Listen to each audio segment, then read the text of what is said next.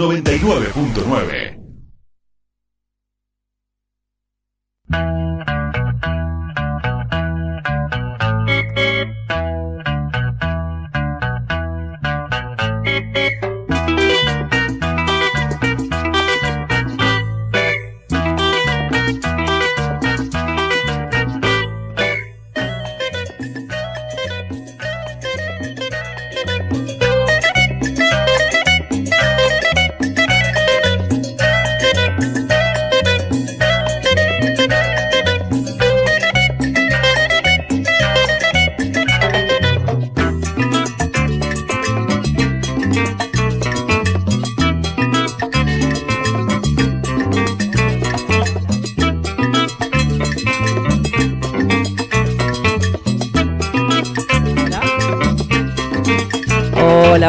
Hola, ¿qué tal? Buenas noches. Esto es La Pregunta Luminosa.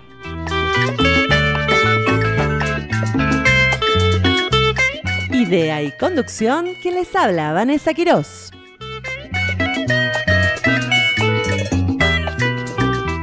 Esta noche está conmigo haciendo la operación técnica el señor Ariel Toconaz.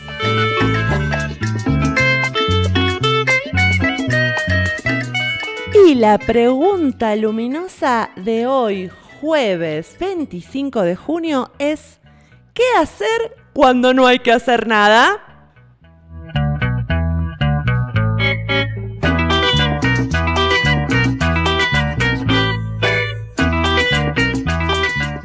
Buenas noches, buenas noches Humahuaca, buenas noches Argentina, buenas noches todo el mundo.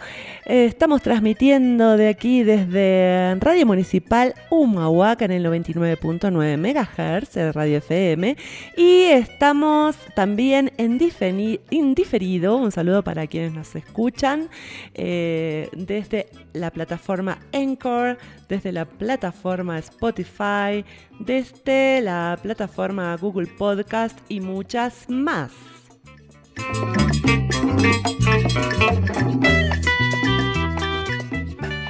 Bien, y el tema de hoy es realmente una historia personal, chicos, o sea, chicos y chicas, eh, realmente con esto de la pandemia, eh, que, que, bueno, volvimos aquí en Jujuy a ya incluso con casos, ¿no, Ariel?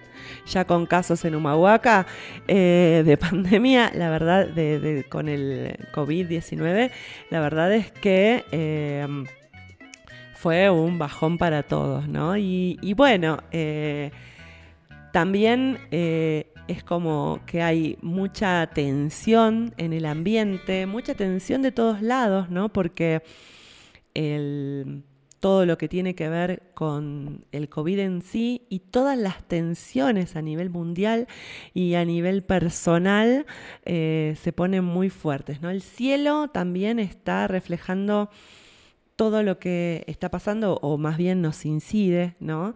Entonces, em, estoy hablando de, astrología, ¿no? Con un Marte que se va a quedar en Aries. Eh, Marte es el dios de la guerra, no olvidemos, y de toda nuestra capacidad. Eh, digamos, de pulsar hacia adelante, de ponerle el pecho a las balas y salir adelante, está en Aries, o sea, está en su casa. Aries es, lo rige Aries, eh, perdón, eh, Aries está regido por Marte. Así que hasta y se va a quedar, eh, digamos, indirecto y retrogradando hasta diciembre. Así que tenemos varios meses con este Marte, ¿sí? Agitándonos a, nos, a todos, ¿no? Porque todos tenemos Marte en algún lugar de la carta, así que todos estamos como agitaditos, todos estamos como nerviositos y eh, no me digan nada porque me pongo loco, me pongo loca. Así que eh, yo por lo menos eh, lo siento así también y tengo un, Marte bastante, bastante tranquilo, ¿no? Que se activa en ciertas circunstancias, ¿no? Una, un Marte en en cáncer, ¿no? Pero bueno, ahora eh, justamente, ¿no? O sea, eh, tenemos, se viene el 5 de julio, se viene eh, que va a ser el domingo de la semana que viene, no este domingo, el otro domingo, se viene eh, un eclipse lunar en Capricornio, ¿no? Con la luna llena, con lo cual es como cosas muy fuertes, ¿no? Cerrando muchos ciclos, ¿no? Y mm, es el último, hasta dentro de ocho años, es el último eclipse en Capricornio, en la zona Capricornio-Cáncer, ¿sí? Y eh, como estuvo hasta hace poquito en el nodo, eh, en el nodo sur, Capricornio, es como que le estamos dando la despedida a en, estas, eh, en estos días ¿no? antes y después de este eclipse, a un montón de cosas, ¿no? Que nosotros consideramos instituidas, ¿no? muchas, muchas cosas que eh, estaban instituidas, como por ejemplo, eh, de repente a nivel mundial eh, se está yendo el Reino Unido de la Unión Europea, ¿no? se están, y bueno, para Argentina este eclipse va a ser muy, muy significativo, ¿no? Estuve escuchando ahí a todas las noticias de José Millán, por, supuesto, a los que les interesa la astrología, ¿no? justamente él decía que, esta configuración es prácticamente, eh, eh, digamos, tiene mucho que ver con Argentina, ¿no? Porque eh, la luna en Capricornio, ¿no? El sol en Cáncer, es justo la, configuración de Argentina, ¿sí?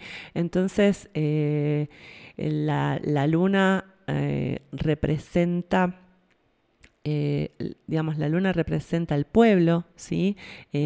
En Capricornio, y Capricornio representa también el pueblo, así que es eh, muy fuerte, ¿no? Cómo, cómo, nos mueve, cómo a nosotros particularmente, a los argentinos, nos está moviendo. También, bueno, Estados Unidos tiene una configuración, es, es, de cáncer, Venezuela es de cáncer, así que bueno, están, eh, digamos, estos países bastante activos, ¿no? Eh, con, con bastantes sucesos. Así que, y además el condimento, ¿no? De con este Marte en Aries, ¿no? O sea, estamos todos repodridos, ¿no? Y, y además, eh, digamos, con esta pregunta de qué hay que hacer cuando no hay que hacer nada, ¿no? Con un Marte en Aries es que, que quiere hacer, porque Marte en Aries es san, inicio cosas, hago esto, hago lo otro.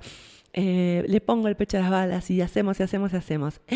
Y hay que, o sea, hay que hacer. Esta energía es, hay que hacer, algo hay que hacer, pero justamente la, la, disposición de, todo lo que nos, nos muestra la realidad es, no, no hay que hacer nada. ¿no? O sea, hacia afuera no hay que hacer nada. Y entonces, ¿qué hago? ¿No? Me vuelvo loca, me vuelvo loca. ¿Qué hay que hacer cuando no hay que hacer nada? Y es algo muy difícil, ¿sí? Pero eh, no es imposible y es muy necesario este vacío, ¿no? Porque hubo hasta hace poquito, el 21, eh, el domingo pasado, hubo un, eclipse solar, ¿sí? Justo cuando empezaba en pleno Inti Raimi, cuando empieza el año nuevo andino, que mm, que justamente, ¿no? Hay un cono de oscuridad, ¿no? Entonces, pucha, ¿qué nos está hablando la oscuridad? La oscuridad, la oscuridad, ¿qué onda, no? Entonces, em, la idea, ¿no? De esta noche es dilucidar, ¿no? ¿Qué es lo que tenemos que hacer cuando no hay que hacer nada? Que es esto de mirarnos para adentro, ¿no? Entonces vamos a ir desarrollando pequeños tips, ¿sí? De qué es lo que hay que mirar adentro nuestro, ¿no? Para hacer de nosotros, es como más a pleno, en pleno cáncer, ¿no? Que la idea es, eh, justamente la energía canceriana es la energía más maternal, ¿no? es eh, de los tres signos de agua, ¿no? Que es, eh, los signos de agua son cáncer, escorpio y piscis, ¿no? de los tres signos de de agua, cáncer es un signo que representa así como, como la playita, ¿no? Eso es como la, es la, eh, después Escorpio es más como meterse en la playa re brava con mucha sola que te lleva para adentro, así, eh, y te, te, revuelve todo. Y, eh, y Pisces es ya estar nadando en el océano profundo, ¿no? Ese es, es Pisces, ¿no? O sea, la energía neptuniana. y, en cambio, eh, a Escorpio lo rige Marte, lo rige Plutón, ¿no? Es como bravo, bravo, ¿no? Mucho movimiento. Y a, em, a Cáncer lo rige la Luna. Es, la, es el único signo astrológico está regido por la Luna. ¿Sí? Eh, en cambio, y después, bueno, está seguido por Leo, que es el único signo astrológico que está regido por el Sol. Todo el resto, o sea, son tomados como planetas en el, sistema astrológico. Entonces, lo que quiero decir es eh, cáncer. Eh, aparte, bueno, cáncer tiene su nombre de los cangrejos, ¿no? es como, como que es el único es el único animal, es uno de los pocos animales que camina para el costado, camina para atrás, ¿no? Y hacia adelante eh, hacia adelante tiene pinzas, ¿no? ¿Por qué? Porque se tiene que defender, ¿sí? Cuando camina hacia adelante, ataca. Porque se tiene que defender, ¿sí? Porque el cangrejo es todo carne adentro, no tiene huesos, o sea, tiene caparazón, tiene... Em, es un eh, invertebrado, ¿sí? Entonces todo lo que tiene para protegerse es externo eh, y va al ataque para protegerse, ¿sí? Eh, entonces, ¿qué pasa? cáncer es la energía de la luna, ¿sí? Que sirve para revelarnos tanto la luz como nuestra oscuridad, ¿sí? Y eh, al tener el nombre, ¿no? Porque es un poco jodido, ¿no? Los cancerianos, yo tengo hija canceriana, ¿no? Que tenemos un, tenemos eh, ahí mm, los cancerianos y cancerianas eh, de repente tener nombre de una enfermedad, ¿no?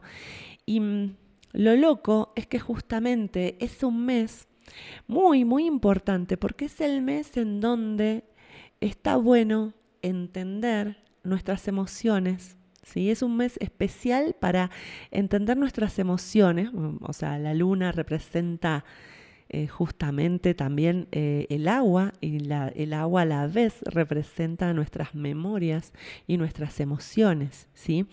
Entonces es muy bueno para sanar las emociones, justamente para prevenir eh, enfermedades. Porque una de las cosas ¿no? que, que, y estamos en plena pandemia que nos mandan a guardar.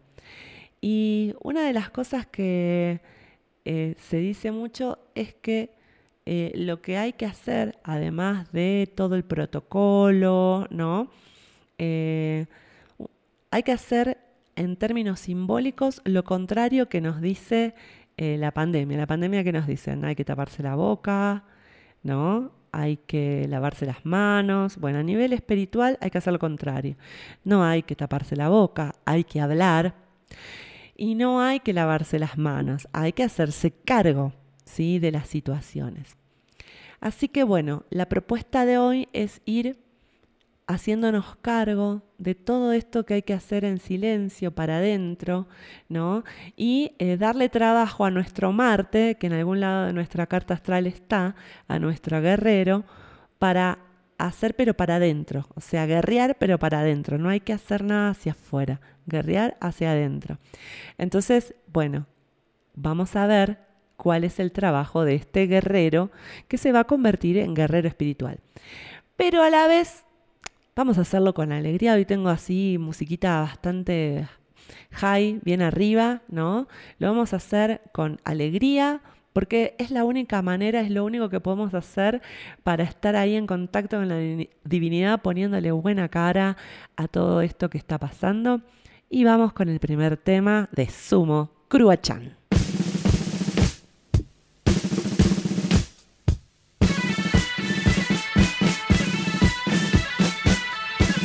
by the left.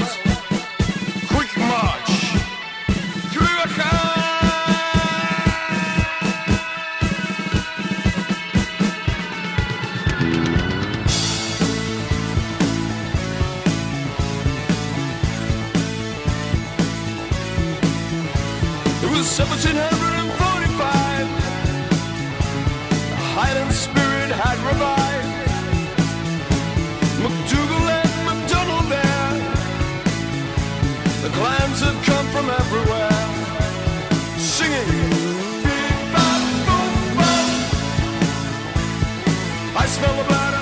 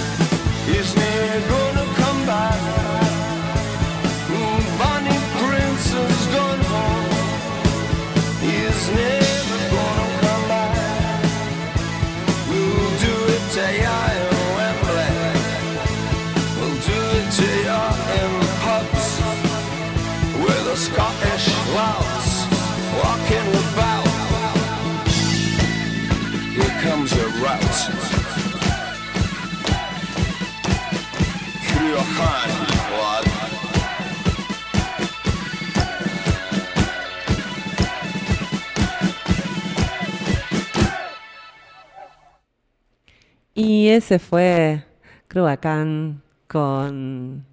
Eh, ese fue Sumo eh, con Cruacán. Y bueno, eh, ahí va tomando forma nuestro programa, nuestro episodio de hoy. Esto de qué hacer cuando no hay que hacer nada, ¿no? Para darle trabajo a, a nuestro Marte, ¿no? Súper fuerte ahí con este con este Marte en Aries eh, transitando ¿no? por allí y que, realmente eh, lo vamos a tener seis meses ahí trabajando. Así que, eh, bueno, ¿cómo hacemos para no romper nada? ¿no? Siendo que nos mandan a la casa, ¿no? Y hay que estar tranquilitos, ¿no? Bueno, por eso me parece importante esta información y estas reflexiones, ¿no? Eh, compartir esta noche, porque mm, la realidad nos está golpeando fuerte, duro a todos eh, y todas.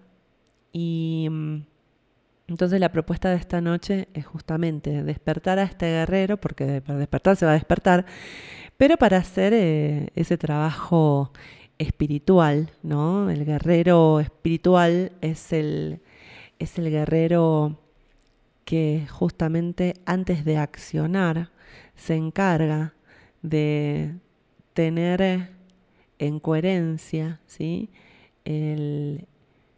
a nuestro pensar, a nuestro sentir, a nuestras palabras y luego ahí accionar. ¿sí? Porque justamente cuando tenemos caos en nuestra realidad, eh, tenemos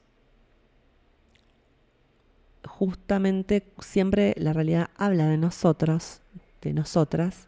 Entonces, ver la realidad como un espejo. Bueno, en qué si alguien me está faltando el respeto, en qué yo me estoy faltando el respeto a mí misma, a mí mismo.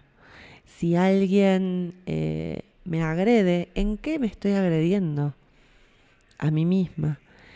Y entonces ahí es donde tenemos, empieza a eh, surgir eh, esta relación, esta comunicación conmigo, ¿no? Porque también hay algo, hay una frase que decía mi profe González de mm, Teoría Estética de los Medios en mi carrera de diseño de imagen y sonido de la UBA, de la, Universidad de Buenos Aires. Eh, me acuerdo que ella decía, todo es comunicación, todo. Y si no, hay violencia o penetración. No me olvido más porque me quedé, ¡Oh! ¡Wow! Tienes razón, tienes razón. Y, y sí, es como que la comunicación es eh, lo que suple, lo que, lo que está en lugar de todas las cosas. Eh, todo lo que hacemos, trabajar, eh, comunicarnos con nuestros hijos, todo lo que hacemos con nuestros hijos es pura comunicación, ¿no? Eh, y todo lo que hacemos con, nuestros amigos, amigas, todo lo que hacemos con nuestras compañeras y compañeros de trabajo, todo lo que, mm, lo que hacemos en, digamos, a nivel espiritual es pura comunicación. Entonces, realmente todo, todo, todo es comunicación. Entonces, por eso está bueno revisar esa comunicación. Primero, mi comunicación con aprovechar e, todo, todo, este encierro que nos mandan a guardar para primero comunicarme con mi sentir, tener esa eh, uno de los niveles de, meditación más fuertes justamente es el estar en estado consciente constantemente, estar haciendo, lavando los platos, lavando la ropa, em, cocinando, eh, haciendo, jugando con nuestros hijos, eh, haciendo la cama, no sé, haciendo todo lo que tenemos que hacer en conciencia. En conciencia significa sentir, o sea, desdoblarse en una parte, ¿no? Eh, y estar viendo eh, qué es lo que estoy sintiendo, ¿no? Entonces es como que me desdoblo, ¿no? Y no me identifico con, la, con, con, el que está sintiendo, sino que me identifico con ese que está mirando lo que estoy sintiendo. Es algo como, parece un, trabalengua, pero es eh, muy importante de hacer, porque mm, es algo que nos da muchísima, muchísima eh, coherencia y muchísima em, y también nos hace nos hace hacer cargo de eh, algo que por ahí eh, no nos queremos hacer cargo, como por ejemplo lo que estamos sintiendo, ¿no? O sea, nosotros queremos sentir por lo general que somos, pensamos, sentimos eh, y decimos todo lo correcto y no, a veces nos equivocamos, a veces se nos va la olla, a veces metemos la pata, a veces decimos lo que no tenemos que decir y a veces y muchas veces sentimos lo que no tenemos que sentir. Eh, o, no, o no está bueno sentir, porque encima ni siquiera nos hace bien. Pero no, tampoco está bueno negarlo. Otra vez traigo esto de, Marte, ¿no? Eh, no está bueno negarlo, está bueno hacerse cargo. Y no está bueno tampoco decir, bueno, hago esto que está mal, pero en realidad no está tan mal porque, eh, y, me invento alguna mentira que mm, me miento a mí mismo que en realidad esto está bien porque eh, en realidad, eh, no sé, lo que, lo, que, lo que fuere, ¿no?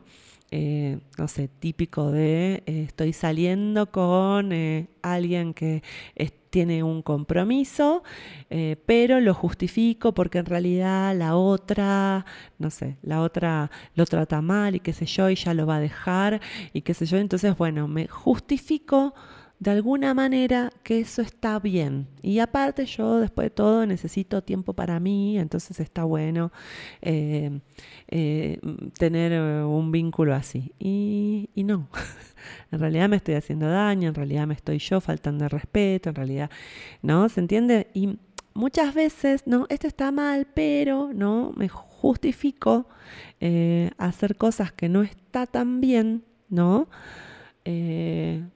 Porque no quiero ver que me estoy mandando una changa, ¿no? Entonces, ¿qué pasa? Cuando tengo esas situaciones, lo mejor es decir, me estoy mandando una changa, me la estoy mandando, la estoy metiendo hasta el cuadril, la pata, la estoy metiendo mal la pata, pero quiero pasar por esta experiencia. La verdad es mucho menos karmático hacerse cargo de esa manera y decir, bueno, voy a ver qué pasa, ¿no? Que decir, ay, no, que justificarse, ¿no?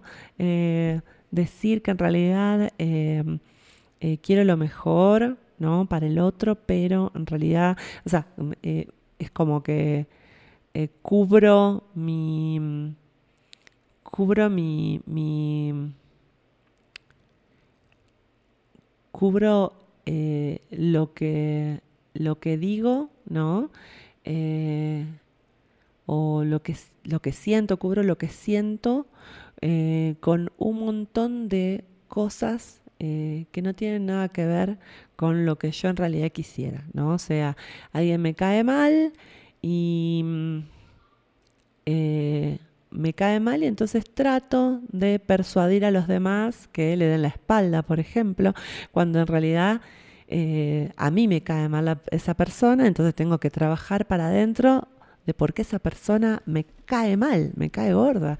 Entonces, eh, justamente cuando e, con, este momento en que no hay que hacer nada, ¿no? Está bueno eh, ponerse las pilas en trabajarse a uno mismo, trabajar eh, y no entrar en fácilmente en polaridades, ni siquiera con uno mismo, decir, ay, o sea, me, descubrí que, que, tengo envidia a una amiga, a un amigo, a una pareja.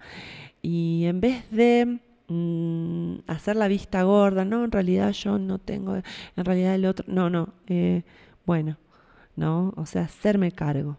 ¿no?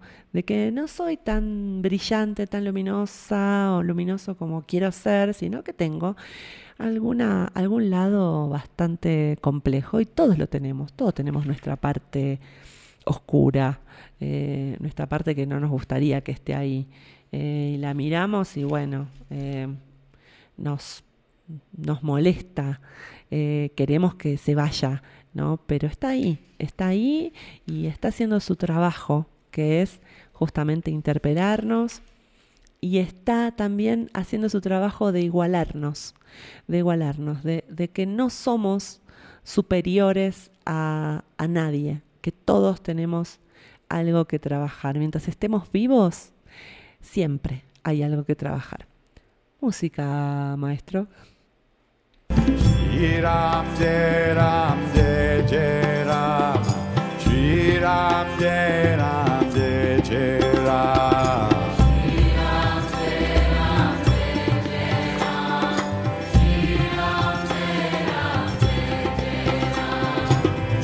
Ram Jai Ram Jai Jai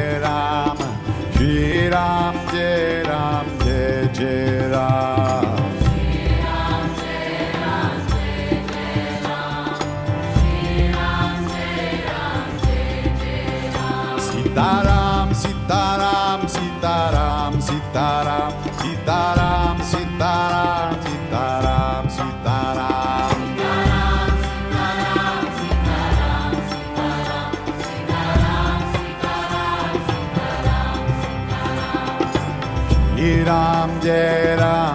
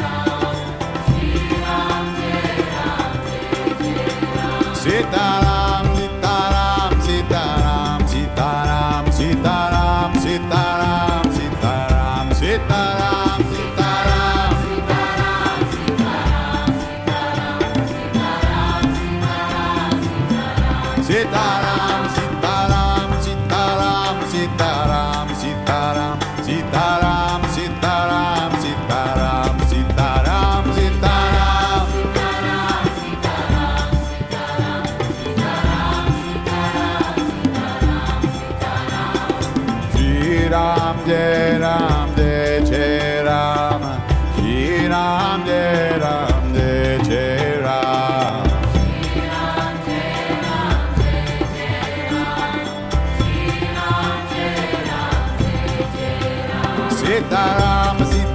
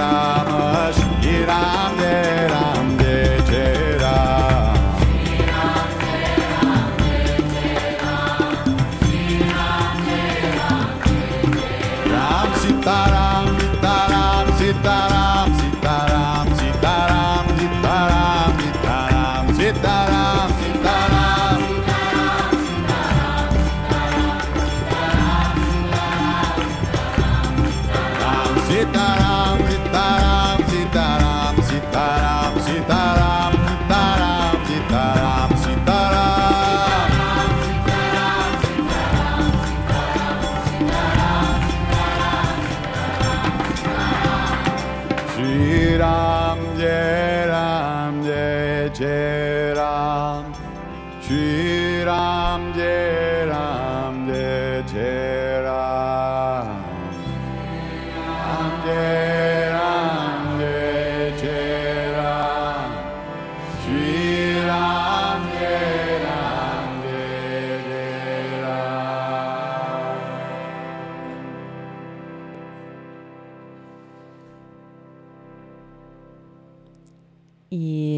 Allí se va Krishna Dash con eh, Sitaram. Bien, ahora respondiendo a esta pregunta de qué hacer cuando no hacer nada.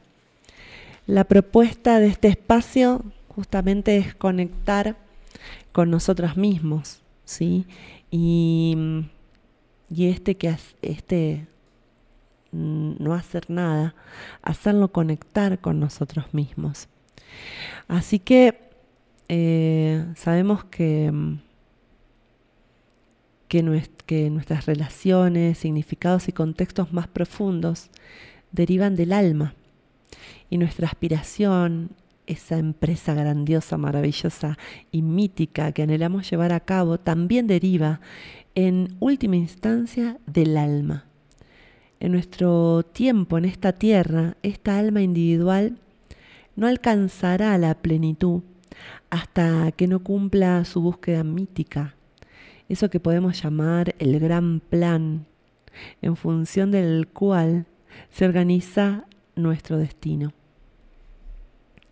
Dentro de cada ser humano existe un tema expansivo, un molde para una vida heroica, un dios, una diosa embrionarios que desean nacer.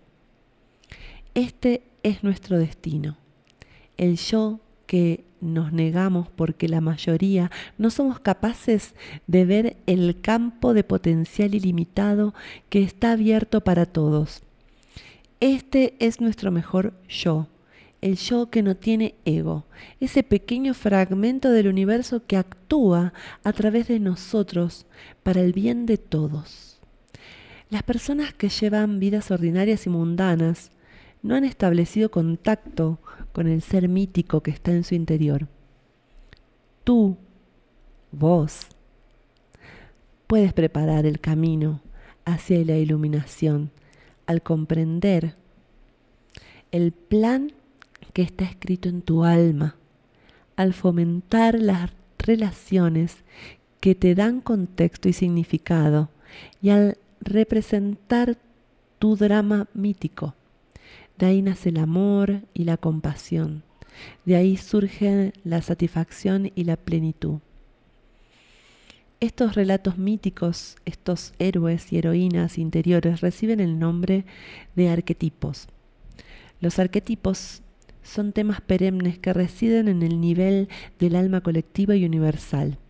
Estos temas son representaciones de los anhelos, la imaginación y los deseos más profundos de nuestra alma, de nuestra alma colectiva. Estos temas han existido desde siempre. Los vemos en los escritos de las culturas antiguas, en la literatura de todas las épocas. Sus formas cambian en función del momento histórico, pero su, esencia permanece. Estos arquetipos aparecen representados en las películas, las telenovelas. Eh, son personajes eh, sagrados, ¿no? Eh, pueden ser profanos, pecadores, santos, ¿no? Aventureros, sabios, de todo, ¿no? Que, que de alguna manera uno se identifica con uno, dos o hasta tres arquetipos, ¿no? Eh, hoy quería hablar de ese arquetipo del guerrero que todos llevamos adentro, me parecía súper importante. Y eh, este, esto de decir, bueno, vamos a aprovechar esta energía de guerrero, ya que tiene que estar encerrado esta energía de guerrera, bueno, usarla para fundar, ¿sí? Eh, para conectar, ¿sí? Con, con esa energía que me pide que manifieste algo en esta tierra y lo tengo que hacer yo y solo yo. ¿Sí? Entonces es esto que de, de, lo que tengo que conectar, conectar con mi ser, ¿sí? ¿Qué es lo que qué es lo que me está diciendo mi ser con lo que tengo que conectar para materializar aquí en la tierra, ¿sí? Entonces, una de las cosas interesantes es eh, trabajar la, la, meditación, ¿sí? Y a veces, como les decía, hay distintos tipos de, de, de meditación. Podemos hacer simplemente una meditación para relajarnos, podemos hacer una meditación guiada, que YouTube está lleno de meditaciones guiadas con algún propósito en sí. Después podemos hacer una meditación en donde mm, eh, nos conectamos con nosotros mismos y tratamos de solamente simplemente observar nuestros pensamientos, ¿sí? Y después eh, podemos hacer una meditación trascendental, que es esta la, que les decía, ¿no? De estar constantemente presentes, ¿no? Eh, estar constantemente presentes porque, y eso tiene muchísima, muchísima, muchísimo potencial, porque el estar presentes nos hace dejar de lado muchos de los miedos que, que mm, la realidad nos, en este momento nos está eh, infringiendo, ¿no? nos está perturbando y nos está de alguna manera eh, llevando a la energía del miedo, la energía del dolor, la energía del sufrimiento. Entonces, cuando tenemos esta energía de miedo, ¿sí? hay que evaluar primero si tenemos que realmente actuar, sacar a nuestro Marte para afuera y, poner límites de alguna manera, o es una energía de miedo, ¿sí? Pero porque son pensamientos que nos hacen pensar lo peor que si no resuelvo esto ahora, eh, me va a pasar esto y lo otro, ¿no? Si no, no voy a poder pagar las cuentas y entonces me va a cortar la luz y entonces, ¿no? Entonces se forma como una bola, ¿no? De emociones que me hacen vivir en el futuro que todavía no llegó. Entonces, eh, les recomiendo muchísimo el libro El Poder de la Hora, que es un libro eh, de Eckhart Tolle, que muchos seguramente de los que me están escuchando lo han, lo han eh, leído eh, o, les ha, digamos, lo, lo han escuchado por ahí. Es un libro muy cortito de Eckhart Tolle que está buenísimo para que se lo impriman y lo dejen por ahí en el baño, ¿no? o digamos para, para ir leyéndolo la verdad que a mí me, es un libro de los que más me baja, me baja la, adrenalina que yo misma me infrinjo con mis pensamientos automáticos, ¿no? La loquita de la casa, le gusta decir una amiga. Bueno, eh, esa loquita de la casa, ¿no? Que empieza a agitarse y si no puedo resolver este problema, y, que, te agarra, ¿no? Que incluso a las mujeres eh, nos pone en modo, eh, en modo hombre, ¿no? En modo, eh, digamos, eh, proteger la casa. Entonces eh, nos ponemos en, en, modo hombre y hasta se nos corta se nos corta el, el, periodo, se nos puede cortar el periodo, ¿no? Por, por ponerse tanto en modo hombre, por el miedo, el terror a no poder resolver lo que hay que resolver y qué sé yo. Entonces, está bueno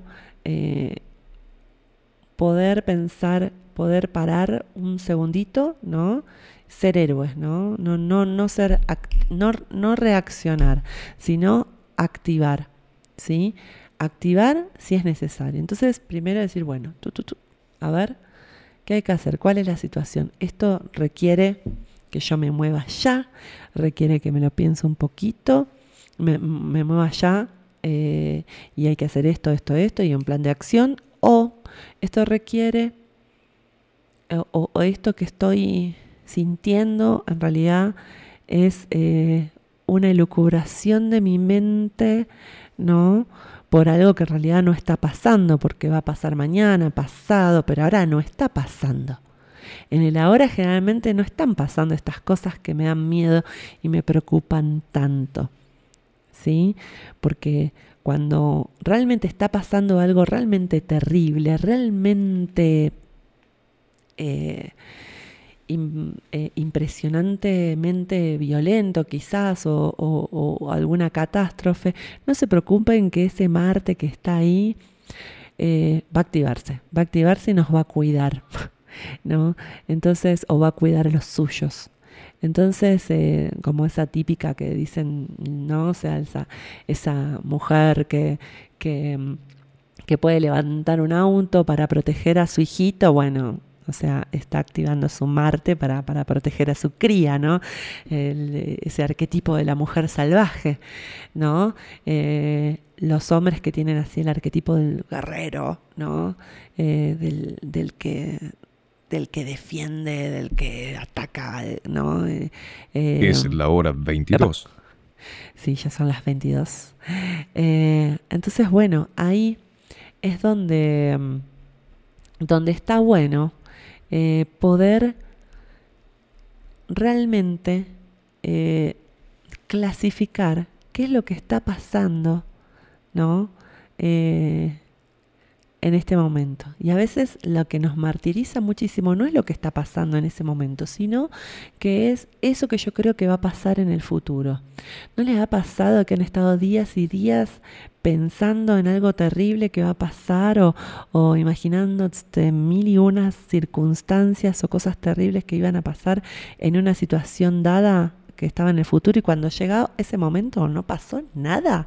De nada de lo que pensamos que iba a poder pasar y nos la pasamos sufriendo por ese momento y al final no pasó nada. Entonces, una de las cosas que les mando de tarea es prestar esa atención de no crear más dolor en el presente, ¿no? Porque ninguna vida está completamente libre de dolor y tristeza. Pero eh, no, es no es cuestión de aprender a vivir con ellos más que tratar de evitarlos. O sea, eh, la mayor parte del sufrimiento humano es eh, innecesario. Es creado por uno mismo mientras la mente no, no observada maneje nuestra vida. ¿Qué es esto? La mente no observada es es eh, justamente identificarte con tus emociones, identificarte con tus reacciones. ¿sí? Entonces a veces lo primero que se te viene a la mente no es lo más acertado. ¿no? Entonces está bueno darle una segunda lectura a esto. ¿sí?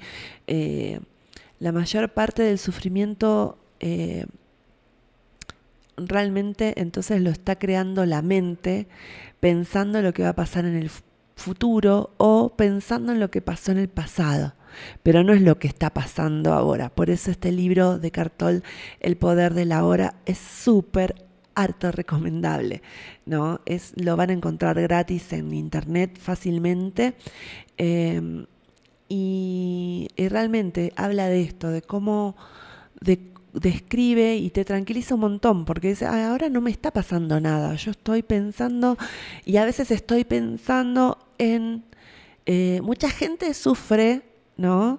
Em, sufre por lo que le está pasando a los demás, ¿no? Por, lo, por mucha gente que está en situación de calle y estamos en pandemia, por ejemplo, por los refugiados de las guerras, por los refugiados, por, por la gente que... y no, y entonces está sufriendo, ¿no? Como que no tiene nada más que hacer, eh, está sufriendo, ¿sí? Por los demás. Y, en, y encima se consideran buenos porque están, porque no se dejan no están disfrutando de, su momento, que en realidad no les está pasando nada malo, porque están sufriendo por lo que le está pasando a gente a miles de kilómetros de su casa. Entonces, eh,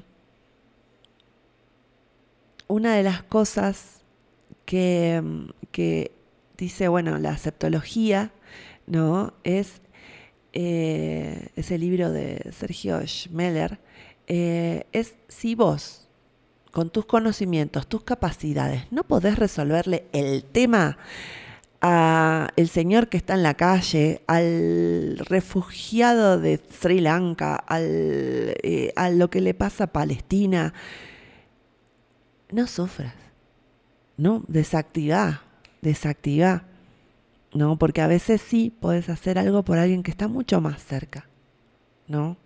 Por ahí puedes hacer algo para que se sienta bien alguien que está adentro de tu casa, por uno de tus hijos o adentro de tu cama, ¿no? Y a veces ese compromiso, esa relación, ¿no? Es el, son los maestros de nuestra vida. ¿sí? Y mm, entonces la invitación también es a meditar, meditar aunque sea 15 minutos, ¿no? Hacer esa meditación, dedicar 15 minutos eh, al menos diarios a la meditación sentada, registrar y también otra cosa importante de tarea que, que, les recontra recomiendo es tener un cuadernito. Se van, se compran aunque sea un cuadernito de 48 hojas, el más barato pero está bueno tenerlo y anotar esto que piensan y sienten, ¿sí? Eh, incluso hasta la psicóloga lo, lo, lo, recomienda mucho. Entonces hacer esta meditación sentada, ¿no? Y que nos da acceso a nuestro maestro interno, acceso a nuestra cualidad de sabiduría. ¿No? Entonces, eh, si tenemos un propósito, a veces podemos no tener propósito en la meditación, simplemente conectar con nosotros mismos, conectar con nuestras emociones, pero si tenemos una meditación con propósito, em, es eh, honremos el tiempo sagrado. ¿no?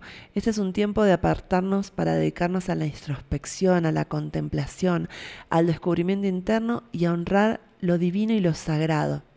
Entonces está bueno por ahí la postura, ¿no? Eh, sentarse en una silla o en el suelo con los ojos cerrados. Eh, puedes cruzar las piernas o dejarlas sin cruzar. Tanto las prácticas orientales como las occidentales incorporan la postura de rodillas o postura de oración, que es otra postura utilizada en la meditación sentada. Y el proceso, ¿no? dentro de, de esta postura y de este momento sagrado, puedes solicitar guía, pedir que se te muestren formas de gestionar sabiamente tus situaciones internas y externas. Y la meditación sentada es una forma de transformar al crítico interno en un testigo imparcial. También supone una oportunidad de recibir guía y dirección interna para manejar sabiamente los asuntos de tu vida. Es esa conexión, en el catolicismo le dicen el Espíritu Santo, ¿no? Pero también eh, hay movimientos que le dicen el yo superior, también le dicen el yo soy, esta, este ser que somos nosotros, pero en otro plano de conciencia, ¿sí? Que sabe todo, que eligió todo para que hagamos este proceso y que está todo bien, ¿no? Y mm, la meditación sentada te da la oportunidad de, ir más allá de las polaridades internas, lo bueno, malo, em, las paradojas, las oposiciones ¿no? que experimentamos. Entonces, eh, otra cosa que es importante es pasar el día en soledad, en el dulce territorio del silencio, con el propósito de escuchar tu propio conocimiento, sabiduría. Dedica un día al mes a estar totalmente en silencio. Bueno, a veces ahora en la pandemia por ahí es, eh, puede ser un lindo desafío en la familia, a ver, ¿no? Que todo el mundo está cotorreando, ¿no? Y, se genera mucho ruido. Em, para los que viven con la familia, bueno, a ver, hagamos un día de silencio, a ver qué pasa. Y el que habla pierde. ¿no? Y se, le da una, una, ¿cómo se dice? Eh, tiene una prenda, ¿no? Crear rituales personales que te apoyen en tus transiciones y en los momentos en que te sientas perdido. Eh, siempre los cuatro elementos, tierra, agua, fuego, eh, aire, son especiales para esto, ¿no? Me los puedo inventar, ¿no? Generalmente el fuego sirve para liberar, para transmutar eh, emociones, ¿no? Em, y situaciones.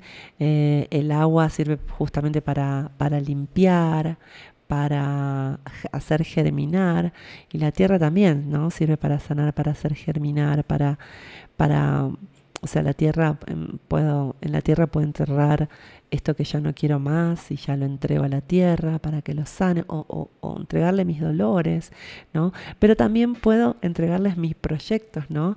Y para que los haga germinar. Eh, el aire también sirve para liberar, para limpiar también. Así que bueno, me puedo valer de, estas, de estos elementos para hacer mis propios rituales, ¿sí? Y después dedicarnos conscientemente cada día a practicar la sabiduría y, mm, digamos a, preguntarme cuán objetivo puedo ser. Eh, ¿Soy capaz de esperar en lugar de, mm, de, de generar momentos de confusión? ¿Puedo usar el discernimiento eh, en lugar de, de ir a la acción, antes de ir a la acción, tomo decisiones donde me siento clara, claro. Eh, eso es importante, La mayoría de las decisiones las tomo con claridad, me siento, si esto es lo que hay que hacer, la tengo reclara, o las tomo medio como que la saco de la galera y en realidad no estoy tan seguro de lo que hay que hacer. Las situaciones cotidianas que nos preparan en el arte de morir y afrontar lo desconocido son aquellas en las que tenemos que decir adiós y también el momento de ir a dormir. Usar estas dos situaciones cotidianas para aprender a confiar y a dejar ir. Así que bueno, cuando me voy a dormir está bueno justamente eh, confiar, tener ese, tener ese acto, por eso está bueno la oración, sea del, sea del rito que sea, para confiar y dejarme ir, ¿sí? Y después dedicar tiempo a honrar la riqueza de mis raíces eh, y de mis antepasados importantes, si es que los tengo, y usarlos como recordatorios visuales de los aspectos buenos, verdaderos, bellos de nuestro linaje. Y si no están, ¿no? si lo que conocemos de nuestro linaje no nos gusta, también justamente entender que eh, ese potencial está ahí y quizás la que lo tenga o el que lo tenga que dar a conocer sea yo. ¿sí? Entonces, eh, no negar ni enojarse con nuestros linajes, eh, sino justamente eh, agradecer nuestra, digamos, agradecerle a nuestra madre y por ende a, a todo nuestro linaje materno por la vida y de allí obtener la abundancia, la energía de la abundancia, de la contención, de la nutrición y agradecerle a nuestro Padre por la vida y por ende agradecerle a nuestro linaje toda nuestra toda su contención toda su eh, y tomar la energía de, de lucha, de el ímpetu de generar cosas, de crear cosas.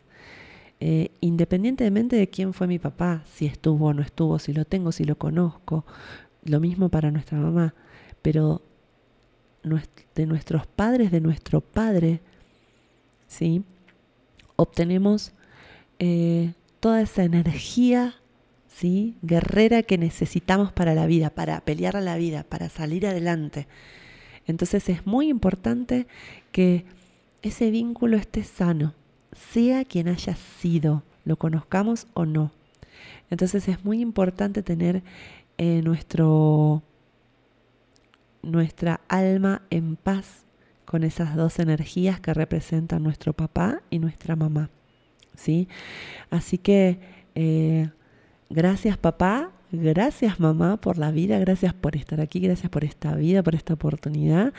Y mm, eh, sé que no lo hicieron lo que pudieron, que las equivocaciones que han tenido también las estoy teniendo yo en otros aspectos. Así que muchas, muchas gracias por la vida, eh, por estar aquí. Y mm, así que bueno, esa es la invitación también, ¿no? El guerrero también está en paz con sus papás, con papá y con mamá. Y mm, cada mes, en el día de tu cumpleaños, haz algo que nunca hayas hecho antes. ¿No? La incorporación de esta práctica mensual a tu vida te permite afrontar conscientemente lo desconocido y poco familiar al menos 12 veces al año. Eh, y de qué comportamientos imitativos eliges liberarte a lo largo del año para poder expresar más plenamente quién eres. Entonces, em, está bueno justamente eso, decir, bueno, ¿qué cosas estoy haciendo que imito a mi mamá, que imito a mi papá, que imito, eh, que, imito a, alguien que admiro mucho, ¿no? Pero que en realidad no está tan bueno, ¿no? Em, está bueno justamente ponerse en ponerse reflexivos en ese sentido, ¿no? Ponerse a observarte a, a uno mismo, a una misma. Y por último, ¿no? para ir cerrando esta noche, eh, algo que me parece importante eh, compartir, eh, bueno, en realidad vamos a hacer una cosa. Vamos a ir a un tema musical y volvemos y les comparto lo último y cerramos la noche, ¿les parece?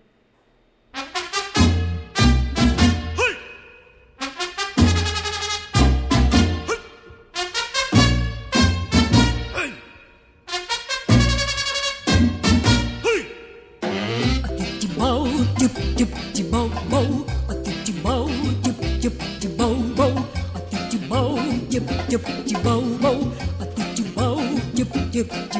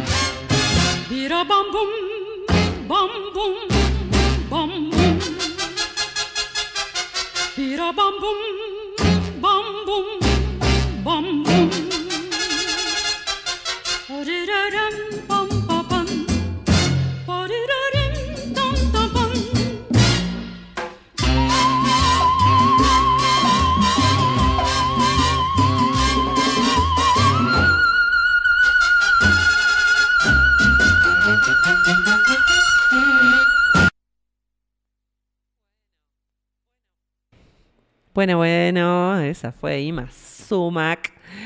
Eh, Ima Sumac eh, es una peruana nacida en el Callao que allá por el año 1922 eh, se murió creo que en el 90 y pico, ¿no?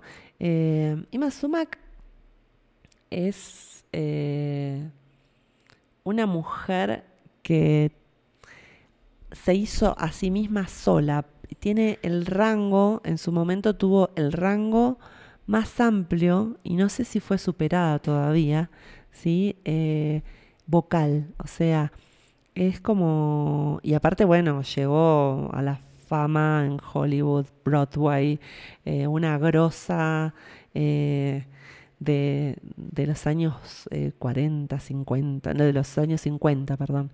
Así que, y muy grosa cantora, ¿no? Y, además hermosa, y además filmó un montón de películas, ¿no? Así que vamos a ir escuchando algunas cosas más de Ima Sumac, pero tiene el rango vocal súper alto, ¿no? O sea, de los más graves a los más agudos, solo ella, Ima Sumac, ¿no? Y mm, me encanta porque, porque, bueno, ella se hizo a sí misma, es auto, auto, no es que tenía un profesor, una profesora, ella se decía que, que se formó a sí misma imitando el canto de los pájaros, ¿no?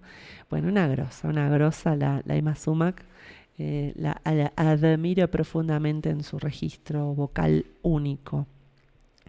Y mm, bueno, y después, bueno, o sea, la, la super referencia en gente como, como eh, esta mexicana, no me sale el nombre, eh, ah, ya me va a salir, hoy estoy media media. Bueno, volviendo a lo que les iba a compartir, esto se los voy a compartir hablando de arquetipos, ¿sí? Eh, que estábamos hablando de arquetipos en el bloque anterior, empezamos hablando de arquetipos con el libro de Deprak Chopra, Sincrodestino, y ahora em, vamos a hablar de los arquetipos, ¿no? Eh,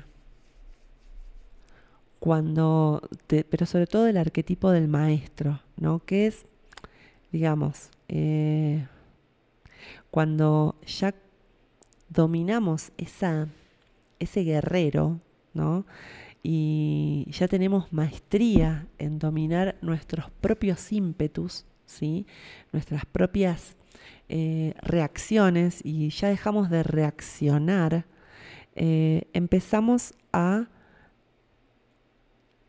accionar, entonces ya se dice que tenemos maestría, ¿sí?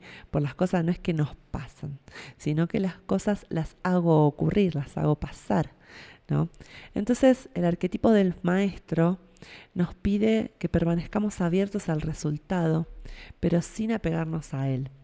¿no? a los resultados de nuestra vida. Y cuando expresamos este arquetipo, desarrollamos nuestra capacidad de desapego honramos nuestro linaje, nos hacemos flexibles y fluidos como la abuela océano, y demostramos nuestra sabiduría y sus componentes, claridad, objetividad y discernimiento. Entonces, cuando llegamos a este territorio, nos permitimos estar en silencio, nos permitimos dejar de comunicar hacia afuera y empezar a comunicarnos eh, a comunicarnos eh, con nosotros mismos, con nuestro cuerpo. No, por ejemplo, qué sé yo, a mí me cuesta muchísimo tomar agua. Es una estupidez, pero me cuesta tomar agua. Estoy muerta de sed todo el día, pero me cuesta, me da flojera ir a tomar agua. Me cuesta o me aguanto desde chica, ¿no? Me aguanto la gana de ir a hacer pis. no sé, por decir algo. Es una estupidez. Bueno, ¿qué cosas de estas le pasan a ustedes que se la aguantan? ¿No? Se aguantan el hambre, se aguantan el frío, se aguantan, no, no, no registran que tienen frío, que estarían, eh, no estarían eh, cómodos con el abrigo que tienen o se aguantan el calor, ¿no? Entonces, eh, escuchar esa comunicación con el cuerpo también es importante, porque también nos ayuda a prevenir muchísimas enfermedades, ¿no? Así que bueno, en pos de ganar esta claridad, objetividad y discernir, ¿no? Vamos a ir con, primero, eh, que, son, que son una de las cosas que, como, como nuestro objetivo, ¿no? En este trabajo de, el hacer sin hacer nada, el trabajo para adentro.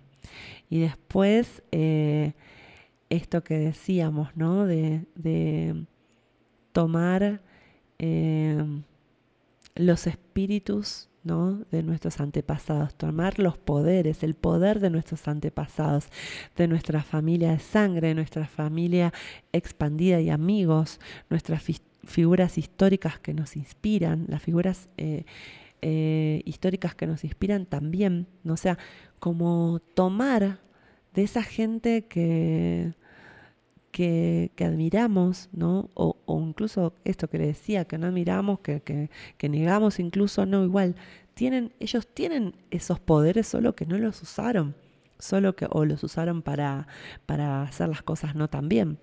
Entonces, justamente también es muy importante estar en paz con esas dos energías, ¿no? Eh, de, de papá y mamá, Y todos nuestros ancestros, ¿sí? Para poder tomar esos poderes, ¿sí? Tomar esos poderes porque gracias a ellos estamos acá. Y si los negamos o hay algo que no fluye ahí porque no perdonamos, no sanamos con nuestros linajes, con nuestros padres, eh, nos toca sanarlo, nos toca Em, reconocer eso que nos sanó, que nos enteramos y que, bueno, justo lo tenemos que sanar nosotros, porque si no, lo vamos a expresar nosotros o lo van a expresar nuestros hijos, ¿no?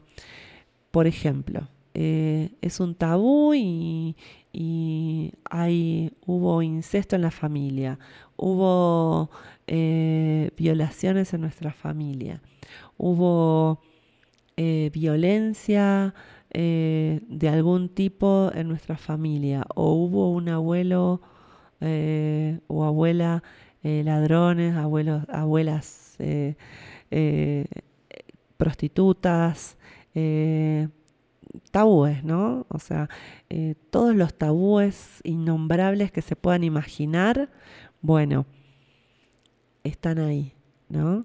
Y entonces ahí es donde, eh, en vez de negarlo, tenemos que verlo, aceptarlo y dejarlo ir para poder comenzar nuestra historia sin esa, sin esa historia encima, ¿no? Simplemente reconocerla y darle luz y no juzgarla, ¿sí? Con mucho, mucho respeto, ¿sí? Así que ese, ese trabajo con nuestros ancestros es parte de las cosas que hay que hacer y podemos aprovechar para hacer en este, en este periodo de, de ochentena ya. Eh, o noventena, ¿no? Ya estamos para, para el día 100, ¿no? Entonces es eh, re importante em, aprovechar para sanar con nuestros ancestros, para, para poner luz sobre eso. Y después les propongo esto de las cuatro leyes inmutables del espíritu de Harrison Howell, ¿no? que son enseñanzas sobre el desapego. Quienes están presentes son las personas adecuadas. Y cuando algo comienza, es el momento justo. Y lo que ocurre es lo único que podría haber ocurrido. Y cuando algo se acaba, se acaba. Parece algo patonto, pero a veces nos cuesta aceptar que de repente nos agarró la cuarentena con las... Nos gustaría, uy, qué bueno hubiese sido eh, estar en pareja para los que estamos solos. O qué bueno hubiese sido eh, justo que me agarre eh, la cuarentena lejos de la bruja, ¿no? Algunos hay que se quieren matar, que están ¿no? con la pareja y están viendo las sombras y qué sé yo. Bueno, si te tocó estar con la pareja es porque es tu maestro, tu maestra y a remangarse y a sacar la mugre de la canaleta, señores y señores, ¿no? O sea, eh, quienes están presentes son las personas adecuadas. Y cuando algo comienza, es el momento justo, ¿no? ¿no? Cuando, uy, pero justo nació en este momento, uy, justo arranqué esta relación en este momento. Cuando algo empieza, es el momento justo. Ni más ni menos. Es lo que tiene que ser. Y lo que ocurre es lo único que podría haber ocurrido. O sea, esto es esto de aceptar, aceptar lo que está pasando aquí ahora, es lo único que podría estar ocurriendo. Eh, y en definitiva me está hablando de mi realidad personal, de mi, de mi interior. Todo me está hablando de mi interior. Entonces, de última, tendré que ajustar cosas, ¿no? Y cuando algo se acaba, se acaba, ¿no? Esto de aceptar también, ¿no? aceptemos que eh, realmente cuando algo se acabe no hay vuelta atrás. Se acabó, listo. Ya pasemos de página porque se acabó. Ya está, no tengo más nada que hacer, ¿no? Y mm, las, después hay algo que tiene que ver con las pérdidas, que es interesante, que les tenía para proponerles, ¿no? Que que es algo para trabajar en este dulce territorio del silencio. Esto lo estoy sacando de un librito que ya les voy a contar, es Las cuatro sendas de Yaman, ahora les digo de quién es. Em, las seis categorías de la pérdida de William Bridge. Eh, las aceptar los apegos, pérdidas de apegos, ¿no? Incluso puede ser con una prenda, ¿no? Con, un, con nuestros hijos, con nuestros, con, nuestros ex, ¿no? Con, con distinto tipo de personas que teníamos un vínculo y ya se acabó, ¿no? Eh, los apegos también eh, a, objetos, muchas personas tienen apegos a objetos, ¿no? Apegos a situaciones, apegos a ir al trabajo, y ahora no puedo ir al trabajo, no me puedo poner linda, lindo, e ir al trabajo, ¿no? Tengo que quedarme en casa. Y ese apego a la vida que tenía antes de la cuarentena, pero bueno, o sea, eh, tenemos que recrear nuestra vida, ¿no? La pérdida de terreno, ¿no? De territorio, ¿no? Eh, bueno, a todos nos pasó. en esta cuarentena nos pasó que perdimos territorio, ya no podemos ir al bar, ya no podemos ir al boliche, ya no podemos ir a, no podemos estar en la plaza con los amigos, no podemos hacer gimnasia, no podemos ir al río, no podemos hacer nada de esas cosas que solíamos hacer antes, ¿no? Eh, la pérdida de la estructura, la estructura que nos daba el trabajo, eh, la situación, que por eso pulsamos porque todo vuelva a la normalidad, pero ya las cosas no van a ser lo mismo que antes, así que vayamos desapegándonos porque el mundo como lo conocíamos no va a volver tal cual. Van a volver algunas cosas, pero otras no. Y es importante que vayamos desapegando de que el mundo como lo conocíamos no va a volver a ser como era. ¿Sí? La pérdida de futuro. No sabemos qué va a pasar. Entonces vayamos desapegándonos de que no sabemos cómo va a ser el futuro. Seguimos mandando a nuestros hijos a las universidades pensando que es lo mejor, pero en realidad no sabemos, no tenemos ni la más pálida idea de qué es lo mejor. Seguimos eh, haciendo las cosas, criando a nuestros hijos como se estaban, como nos criaron a nosotros, cuando el mundo recontracambió. Y tenemos que ser honestos, no tenemos ni la más pálida idea de cómo va a ser el futuro. Así que eh, también tener esa, tenemos esa pérdida de futuro, porque el futuro ya está acá. Y no sabemos cómo va a ser, cómo va a cambiar todo de una manera tan vertiginosa, qué tecnologías va a haber, ¿no? ¿Cómo, cómo preparo a mis hijos para, para el futuro? ¿Cómo me preparo yo para este futuro que viene? Y las pérdidas del significado ya, bueno, nada tiene sentido, ¿no? No, las cosas no tienen sentido en mi vida, ¿qué hago? Eh, esto para lo que hacía antes de la cuarentena ya no lo puedo hacer y entonces ¿qué hago? ¿Para qué estoy? ¿Para qué sirvo? Bueno, ahí es justamente esa, esa pérdida, esa herida que me, que me está haciendo esta cuarentena, esta, esta pandemia, ahí es donde tengo que observarme, observarme bien, bien adentro y ahí tener la respuesta. Y en la pérdida del control, el control de la realidad. ¡Wow! ¿Cómo hago? ¿Cómo hago para, para estar tranquilo cuando igual no te, eh, tranquilo, tranquila, cuando igual no tengo el control? No tengo el control de lo que está pasando. No tengo el control de la cantidad de contagiados que pueda haber en mi barrio, en mi ciudad. No tengo ese control. Entonces, el único control que tenemos real es de nuestras emociones. Es lo único que puedo controlar. Por lo tanto, bueno, ahí está esa, esa, eh, ese repaso, esa, esa listita de cosas que podemos hacer para, para sentirnos mejor, para estar mejor y para, para preguntarnos y hacer en, esta, en este encierro ¿no? que se recrudece. Eh, y, y algo que les quiero compartir y con esto nos vamos, ¿no? Del Eclesiastés. Todo tiene su momento y todo cuanto se hace bajo el sol tiene su tiempo. Hay un tiempo de nacer y un tiempo de morir, un tiempo de plantar y un tiempo de arrancar lo plantado, un tiempo de matar y un tiempo de sanar, un tiempo de destruir y un tiempo de edificar, un tiempo de llorar y un tiempo de reír, un tiempo de lamentarse y un tiempo de danzar un tiempo de lanzar piedras y un tiempo de amontonarlas, un tiempo de abrazarse y un tiempo de separarse, un tiempo de buscar y un tiempo de perder, un tiempo de guardar y un tiempo de tirar, un tiempo de rasgar y un tiempo de coser, un tiempo de callar y un tiempo de hablar, un tiempo de amar y un tiempo de aborrecer, un tiempo de guerra y un tiempo de paz.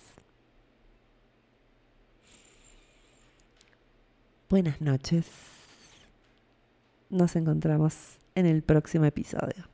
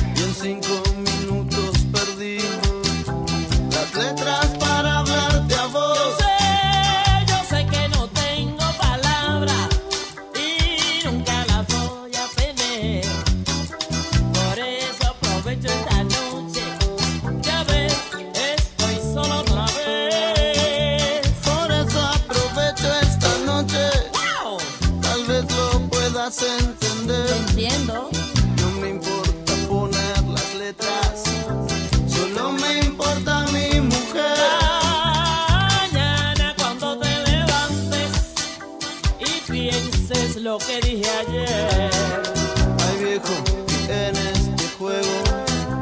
A mí siempre me toca perder.